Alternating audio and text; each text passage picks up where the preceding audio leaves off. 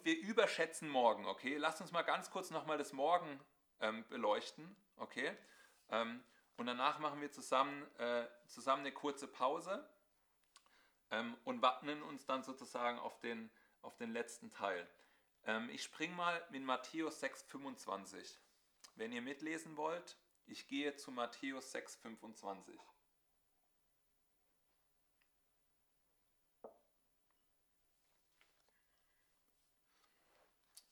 Ich lese mal für uns. Darum sage ich euch, sorgt euch nicht um euer Leben, was ihr essen und was ihr trinken sollt. Ne? Also das hatten wir heute. Ähm, kam ein paar Mal, glaube ich, Sorgen und Ängste und so.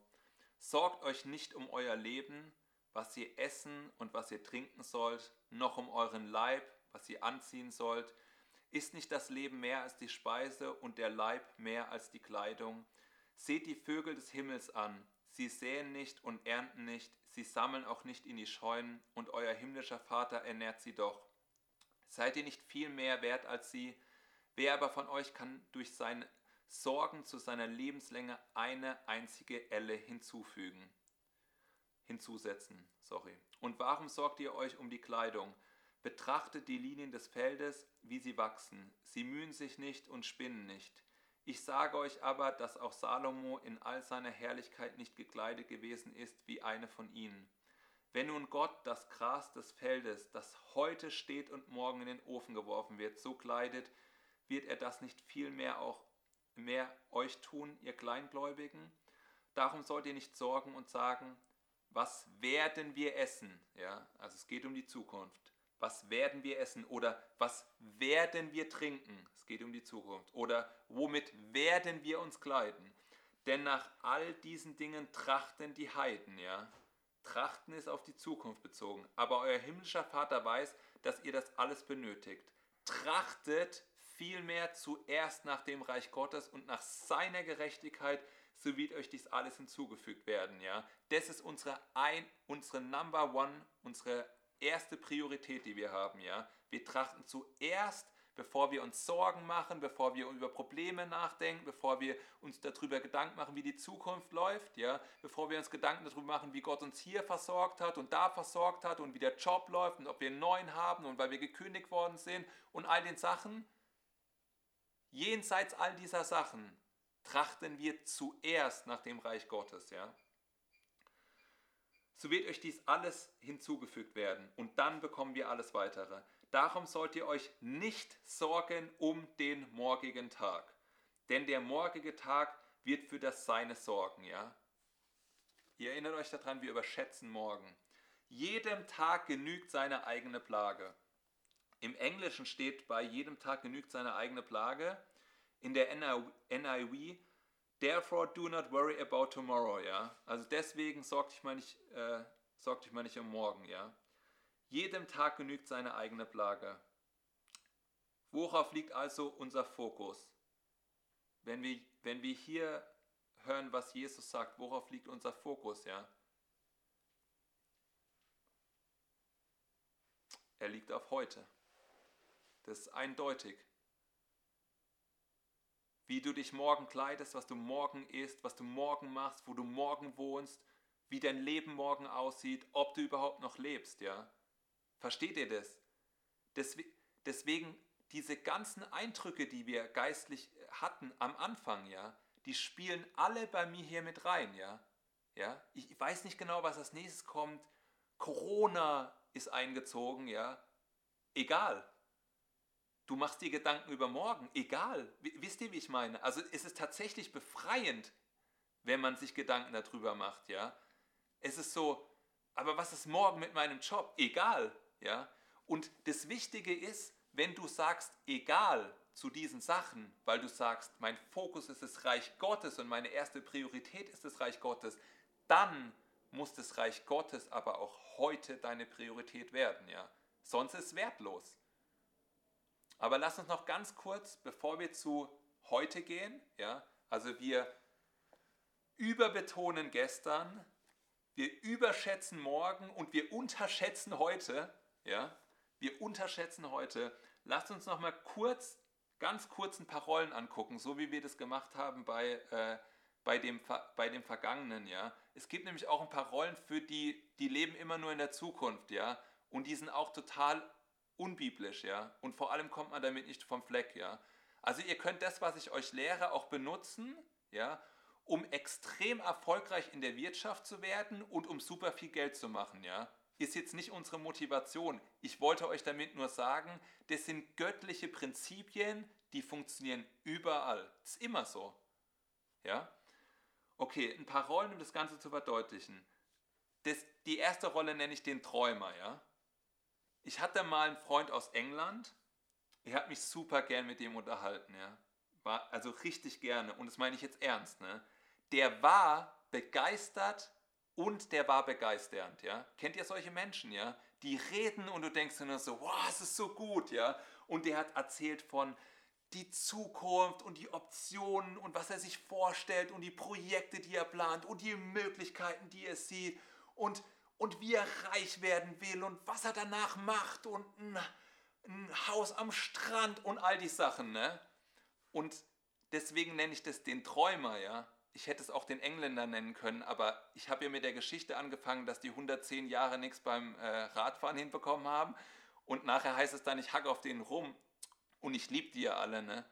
Ähm, deswegen nenne ich das den Träumer. Der hat nie irgendwas auf die Reihe gekriegt, ja? Weil es blieb immer nur beim Reden. Wisst ihr, wie ich meine? Das ist, und versteht mich nicht falsch, Visionen zu haben, ja, ist total, total wertvoll und vor allem die mit Gott, ja. Und die sollten jenseits von unserer Vorstellungskraft sein. Und es ist total biblisch, ja. Ich rede davon, dass man immer nur davon redet, was man in der Zukunft machen möchte, aber sich nie auf den Weg begibt. Ja? Dann haben wir den Ängstlichen. Ähm, das ist total biblisch, was ich hier sage, weil ich beschreibe ähm, einen der Böden, der vier Böden. Ja? Daraus habe ich mir sozusagen eine Rolle generiert, als mir das eingefallen ist. Ja? Der Ängstliche sagt, die Sorgen lauern überall. Ja? Ich habe mal niedergeschrieben, ja. Sorgen dieser Weltzeit steht in dem Gleichnis existenzielle Sorgen, finanzielle Sorgen, gesundheitliche Sorgen, berufliche Sorgen, familiäre Sorgen, soziale Sorgen, politische Sorgen und auch generell jede andere Veränderung ist eine Sorge. Ja? Seid ihr mit mir, ja? Ihr wisst, was ich meine. Also wenn ich Lust habe, ja, kann ich heute Nacht nicht mehr schlafen, ja. Da muss ich mir nur überlegen, mit was ich diese inhaltlich fülle, ja. Die existenziellen und die finanziellen und die Gesundheit, ihr wisst, was ich meine, ja. Also die sind alle da, die können auch alle real für uns werden, ja. Aber Jesus sagt, jedem Tag genügt seine eigene Plage, ja. Und die Plage von morgen interessiert mich heute halt einfach nicht. Ja? Und es ist Jesu Wille und was er sagt, muss gut für mich sein. Und genau deswegen mache ich das auch. Dann habe ich hier noch den Hoffenden, ja. Ähm, das ist, es ist besser, äh, es wird besser und ich warte ab, ist das. Ne? Kennt ihr die Menschen, die warten die ganze Zeit? Ich warte bis zu meinem Lebensende auf eine Veränderung von außen. Ja? Das ist Passivität, ja. Die Passivität ist der Feind von jedem Christen. Von jedem Christen, ja. Wenn du passiv, wir sind in einem Krieg, ne? Wenn du passiv in einem Krieg bist, was machst du dann, ja? Dein Schild des Glaubens hängt nach unten, ja, und das Schwert, also wahrscheinlich, also in der Hoffnung, dass du kein Gummischwert hast, ne, also es gibt ja Leute, die lesen diese, äh, diese durchgewaschenen Übersetzungen, ja, die man nicht gebrauchen kann in der Kampfführung, ja, das hängt dann auch noch nach unten, ja, das ist halt, Passivität ist echt schlecht, ja. Das ist auf die Zukunft gerichtet, ja, nicht gut.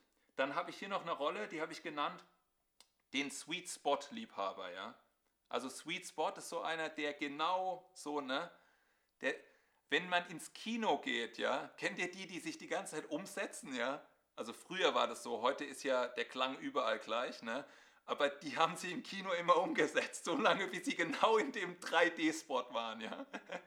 So, und so lebt er aber das Leben, ne? Der sagt, äh, ähm, wenn ich nur zum richtigen Zeitpunkt am richtigen Ort wäre, ja?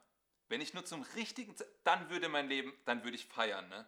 Das ist wie ein Lottogewinn, ihr wisst, was ich meine, ja. Richtiger Zeitpunkt, richtiger Ort, ja.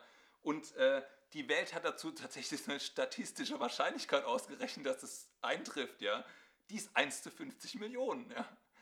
Also, ich meine, es ist jetzt kein biblisches Prinzip, ja. Also nur wenn ihr der Meinung seid, ich will es trotzdem mal probieren, ja. Also sogar weltlich gesehen sind eure Chancen schlecht, ja, dass ihr vom Fleck kommt, okay. Dann habe ich hier noch einen, den habe ich den Suchenden genannt, ja. Ähm, das ist der, also wir sind bei, du überschätzt dein Morgen, ne? Also du guckst nur in die Zukunft, ja, und guckst, dass da irgendwie irgendwas besser wird, ja. Und wie man das halt nicht macht. So, ähm, das ist der, der glaubt, man muss das Geheimnis genau wissen, ja, damit es stimmt mit dem Herrn Jesus. Und ich meine jetzt nicht das Geheimnis mit Christus in uns, ne? Also weil die Bibel nennt es ja selbst ein Geheimnis. Wenn die Bibel selber sagt das Geheimnis, dann ist es natürlich total sinnvoll, genau zu wissen, von was die Rede ist. Sondern ich meine die Leute, die sagen, ich brauche die magische Formel und ich kenne sie nicht, ich brauche den 10-Punkte-Plan, aber ich kenne sie nicht, ich habe den goldenen Schlüssel noch nicht gefunden, okay? Oder nächste Rolle der Netzwerker, ja? Wenn ich die richtige Person kennen würde, oder ich formuliere es jetzt mal für den Eve, ja, der mag das bestimmt, wenn ich ihn einbeziehe. Wenn der Eve mich nur richtig jüngern würde, ja, dann wird es bei mir laufen, ja. Der Eve, wenn der richtig viel Zeit in mein Leben investieren würde, dann wird es bei mir laufen, ja. Wenn der Eve mich drei Jahre als Mentor nach Amerika auf die richtige Bibelschule geschickt hätte, dann wird es bei mir laufen. Ihr wisst, was ich meine, ne? Die anderen, sind der Grund, warum du gut oder schlecht mit dem Herrn wandelst, ja, und weil die anderen nicht performen, funktioniert bei, bei dir nicht, ne? Ja, ich wüsste genau Bescheid, was in der Bibel steht, wenn der Pastor mir das am Sonntag erzählt hätte, ja. Okay, dann habe ich die letzte Rolle, danach gehe ich weiter. Das ist der sich treiben lassende, ja, der sich treibende lassen, der sich treiben lassende habe ich den genannt. Ähm, also just go with the flow, ne? Also das ist so dieser Herdentrieb. Kennt ihr den? Ich weiß nicht, ich weiß nicht, hat jemand von euch mal an der Börse spekuliert? Also die Masse an der Börse ist immer falsch. Habt ihr das mitgekriegt? Wenn ihr mit der Masse an der Börse geht, dann seid ihr immer auf der Verliererseite, ja? Das heißt, es ist überhaupt nicht wahr. Ähm, und tatsächlich, wenn wir anfangen, oder mir fällt gerade was anderes ein. Jemand hat mal erzählt in der Predigt, wenn du ewig in eine Richtung läufst, ohne in den Teufel zu rennen, ja, dann läufst du vielleicht mit ihm in dieselbe Richtung. Und da sollte man mal drüber nachdenken, ja, weil das Leben, das uns zugesagt worden ist, ja, ist kein Zuckerschlecken und kein Ponyhof, ja, und uns wurde nicht zugesagt, dass unser Leben leicht sein würde. Uns wurde sogar zugesagt, dass wir Verfolgung erleben werden, ja. Und deswegen, wenn wir mit Jesus wandeln, dann wird es auch eine Realität. Soll ich euch sagen, warum? Nicht wegen euch. Ihr seid völlig egal. Ja? Aber umso mehr Wort Gottes ihr aufnehmt und verstoffwechselt und das Fleisch in euch wird und eure Gedanken verändert und euer Reden verändert, ja, umso mehr rückt ihr aus der Masse der Herde euren Kopf drauf, ja, und der Teufel sieht, wer da kommt, ja. Und ich verspreche euch, ich kenne es aus meinem Leben, ne? Es war kein angenehmes Gefühl, den Kopf aus der Masse rauszustrecken, ja. Und ich habe mir auch eine lange Zeit und jedes Jahr einmal wieder Gedanken darüber gemacht, ob ich nicht mal wieder meinen Kopf runterziehen sollte. Mein Leben war mal viel einfacher. Okay, also, jetzt haben wir, jetzt haben wir über das Morgen geredet, ne? Wenn man jetzt Menschen fragt, wie sieht denn deine Zukunft aus, wie wird es denn, denn besser mit dir, ne? Jeder hat so einen Trieb der Hoffnung, ja. Jeder würde sagen, ja, ich glaube, meine Zukunft wird besser, als sie jetzt ist, ja. Die meisten sagen das. Und jetzt kommt mein Aber, ja. Die Frage ist, ob du dann ein Rezept oder einen Plan dafür hast, wie deine Zukunft besser wird, ja. Ich meine jetzt mit Rezept und Plan, ihr erinnert euch an die Story von den Engländern, ja. Die hatten 110 Jahre lang kein Konzept, und deswegen hatten sie 110 Jahre mehr oder minder Versagen und Scheitern. Ja? Und dann kam jemand mit einem, mit einem Konzept, ja, oder mit einer Systematik oder wie auch immer ihr das nennen wollt. Ihr seid bei mir, ja. Da kam jemand, der hat angefangen, fein zu tun. In ganz, ganz kleinen, kleinen, kleinen, kleinen Schritten, aber immer wieder und immer wieder und immer wieder. So, deswegen ist die Frage, hast du ein Rezept oder einen Plan, wie du eigentlich mit dem Herrn wandeln möchtest, dass du erfolgreich bist, ja? Und ich habe mir länger Gedanken darüber gemacht, ob ich überhaupt dieses Wort erfolgreich benutzen möchte, ja, weil es halt irgendwie so, also die Welt sagt ja erfolgreich, ja, und unter reich verstehen die dann Geld, Sex und Macht, ja. Und dann wurde mir, und dann, ich habe eigentlich mit meiner Frau darüber geredet und war total anti gestimmt auf den äh, Begriff erfolgreich. Und dann hat sie gemeint, naja, jetzt warte aber mal ganz kurz. Jesus war ja schon erfolgreich, ja. Und dann habe ich gemeint, ja, eigentlich schon. Also ich meine, er hat genau das erreicht, was er erreichen wollte. Und deswegen gibt es für mich bei erfolgreich im biblischen Sinne, ist dann dieses erfolgreich, das Reich Gottes, für das du Erfolg hattest, okay? Also wenn ich erfolgreich sage, dann meine ich genau diesen Begriff. Ähm, okay, ich schließe dieses, dieses Zukunftsding mal ab mit, äh, mit noch einer Rolle, ja. Das ist mehr so eine Spaßrolle.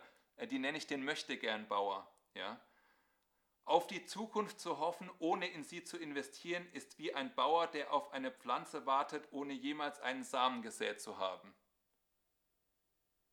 Zu denen wollen wir nicht gehören, ja? Lasst uns keine Möchtegern-Bauern sein. Wenn, guck mal, was ich eigentlich versuche klarzumachen, ja, ist, wir brauchen einen glasklaren Fokus auf heute. Und ich habe das Gefühl, dass wir, also ich merke es bei mir selbst, ne? Das ist ja dieses Standardding, das kennt ihr, ne? Ihr denkt, wenn ihr selbst ein Problem mit was habt, könnte jemand anders auch das Problem haben. Und ich merke bei mir selbst, ja, dass manchmal hindert mich meine Vergangenheit daran, heute gut zu wandeln und manchmal habe ich andere Erwartungen an meine Zukunft, ja. Und tatsächlich gibt es nur einen einzigen Weg, ja, wie ich das mache, was zentral wichtig ist, ja. Und das ist, ich sehe heute in mein Leben für morgen, ja. Ich sehe heute in mein Leben für morgen.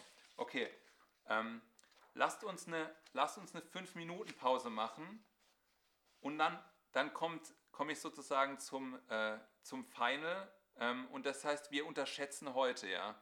Also einmal drauf gucken, was sagt die Bibel denn zu heute, wie sollten wir heute wandeln, welche Systeme, Systematiken gibt es denn, ähm, dass wir genauso wandeln oder erfolgreich wandeln oder den Erfolg haben, ähm, den die Engländer dann irgendwann beim Radfahren hatten, okay? Dann lass uns eine 5-Minuten-Pause einlegen.